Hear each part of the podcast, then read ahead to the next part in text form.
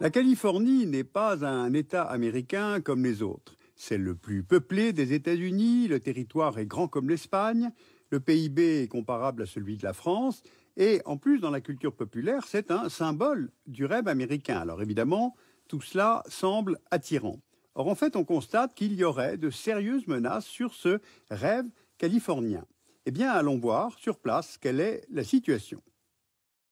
La Californie est un État fédéré des États-Unis situé sur la façade pacifique, à la frontière avec le Mexique, et dont la capitale administrative est Sacramento. Avec environ 400 000 km de superficie et 39 millions d'habitants, c'est l'État le plus peuplé des États-Unis, l'un des plus grands, mais c'est aussi le plus riche. En 2014, le PIB de la Californie était de 2300 milliards de dollars, soit 13% à lui seul du PIB des États-Unis. Si la Californie était un État indépendant, ce serait la huitième puissance économique mondiale, derrière la France, mais devant l'Inde et la Russie. Alors comment expliquer une telle puissance? Plusieurs facteurs. Il y a la position géographique sur la façade pacifique, tournée vers l'Amérique centrale et latine, mais surtout l'Asie, moteur de la croissance mondiale, et de ce fait-là, les ports de Los Angeles et de Long Beach sont devenus les deux premiers ports américains pour le trafic de containers. Il y a aussi le climat favorable qui, entre autres, a permis à la Californie de devenir le premier État agricole des États-Unis. Principalement implanté dans la vallée centrale, les exploitations fournissent plus de un tiers des légumes, deux tiers des noix et des fruits produits aux États-Unis. Et puis, il y a la viticulture. La Californie représente aujourd'hui près de 90% de la production de vin des États-Unis. Alors ce climat, la diversité des paysages ont également fait de la Californie une destination touristique de premier plan. Stations balnéaires, stations de ski, parcs nationaux, parcs d'attractions, tourisme urbain. Ce marché du tourisme représentait en 2014 environ 20% de celui des États-Unis et 7 millions de visiteurs. Alors c'est notamment pour ces mêmes raisons que l'industrie cinématographique, qui demandait de l'ensoleillement, s'est implantée au début du XXe siècle en Californie, et plus précisément à Hollywood, un quartier de Los Angeles, où l'on trouve aujourd'hui les principales compagnies de production américaines. La Californie est également connue aujourd'hui pour la Silicon Valley, qui est implantée à proximité de San Francisco. La Silicon Valley accueille aujourd'hui les plus grandes entreprises de high-tech et génère près de 1,5 million d'emplois.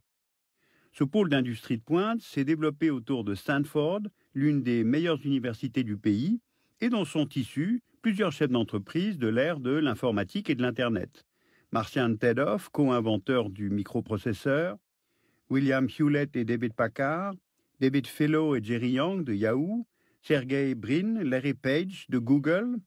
Donc, solide ressources scientifiques, capacité de prise de risque, dynamisme entrepreneurial, une culture qui touche tous les secteurs de l'innovation, y compris aujourd'hui les énergies renouvelables et les biotechnologies. Et puis, il y a aussi les mouvements d'avant-garde avec les avancées sociales et politiques qu'ils ont permis. Symbolisés par San Francisco, où ont émergé au milieu du XXe siècle plusieurs mouvements à portée mondiale, comme par exemple la Beat Generation, symbolisée par Jack Kerouac dans le quartier de North Beach dans les années 50, le mouvement hippie dans les années 60 à Haight-Ashbury, le Free Speech Movement né en 1964 à Berkeley et militant pour la liberté d'expression sur les campus, le Black Panther Party, né à Auckland en 1966, ou encore le quartier gay de Castro. Eh bien, si ces mouvements ne sont plus aujourd'hui directement actifs, la Californie, elle, a conservé cette réputation d'avant-gardisme. En 2008, elle a été le deuxième État fédéré à légaliser le mariage homosexuel aux États-Unis, et en 2015, une loi légalisait le suicide assisté. Et c'est justement cette ouverture, ce dynamisme économique qui ont attiré de nombreux migrants nationaux et étrangers à la recherche de ce rêve américain. Le phénomène est ancien, il a connu des périodes d'accélération, notamment au milieu du XIXe siècle, lorsque la ruée vers l'or a attiré Américains et étrangers de tout horizon, cherchant à faire fortune. Dans les années 30, avec l'arrivée des fermiers du centre du pays, notamment l'Oklahoma, ruiné par les sécheresses.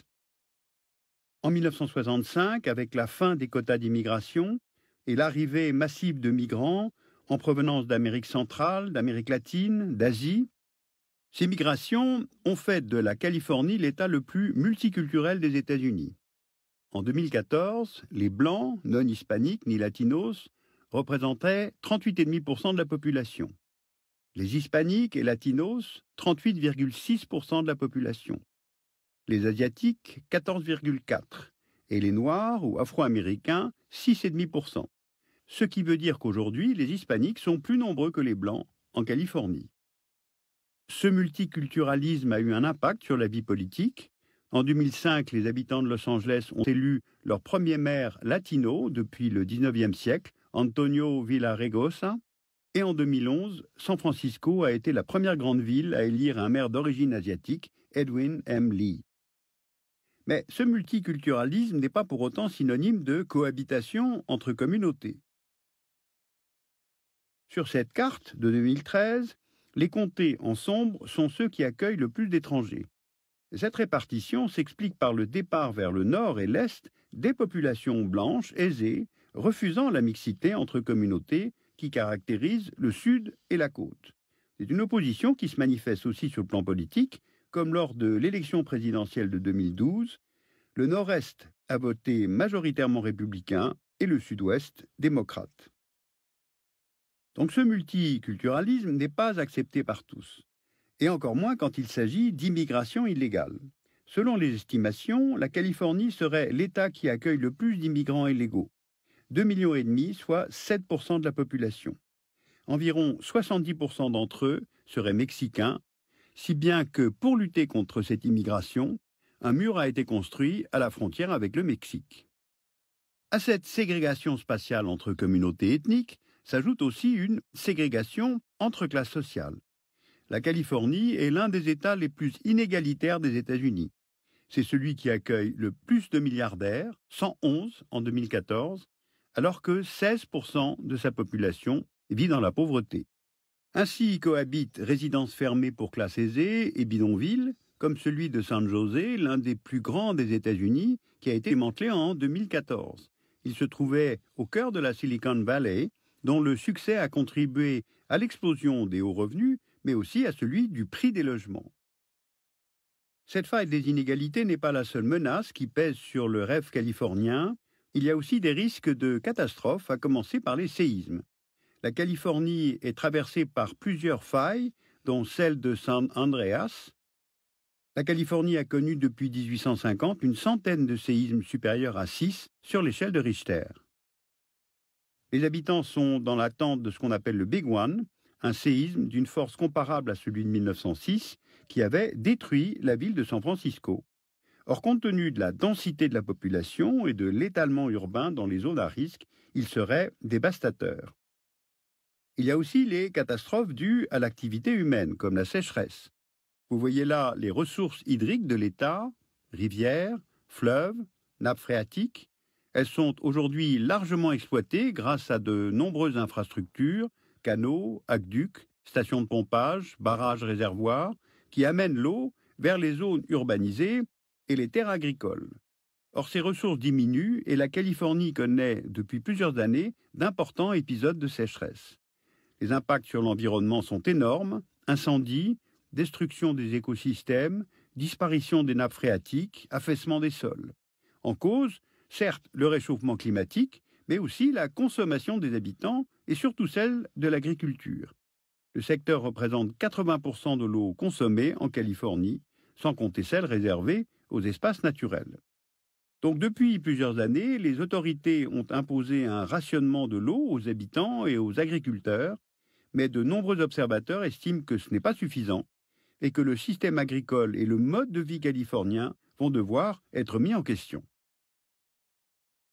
Donc en résumé, dynamisme économique, créativité, multiculturalisme, avant-gardisme dans les idées, la Californie a bien cette image de l'Eldorado moderne.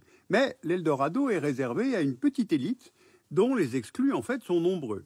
Les inégalités sont en augmentation dans cet État américain, entre classes sociales, entre communautés ethniques. Donc se pose la question de la durabilité du modèle californien sur le plan social, sur le plan économique et naturellement sur le plan environnemental. Que peut-il se passer quand la Californie aura épuisé toutes les réserves d'eau? Alors pour toutes ces raisons, la Californie est un rêve et une réalité, d'accord, mais qui se révèle en fait fragile. Alors sur euh, l'État de Californie, vous pouvez lire utilement l'Atlas de la Californie de Gérard Dorel. C'est un ouvrage qui éclaire très bien sur les principaux enjeux auxquels sont confrontés les Californiens aujourd'hui. Bien sûr, n'oubliez pas de lire euh, Les raisins de la colère de John Steinbeck, qui avait reçu le prix Pulitzer en 1940. Et puis, vous pouvez également consulter un livre d'ordre plus général, Un monde de violence, l'économie mondiale 2015-2030 de Jean-Hervé Lorenzi et Michael Bereby aux éditions Erol. Alors je vous rappelle que vous pouvez revoir ces émissions sur le site euh, internet de Arte et que toutes nos bibliographies euh, en allemand et en français sont disponibles sur le site du Dessous des cartes.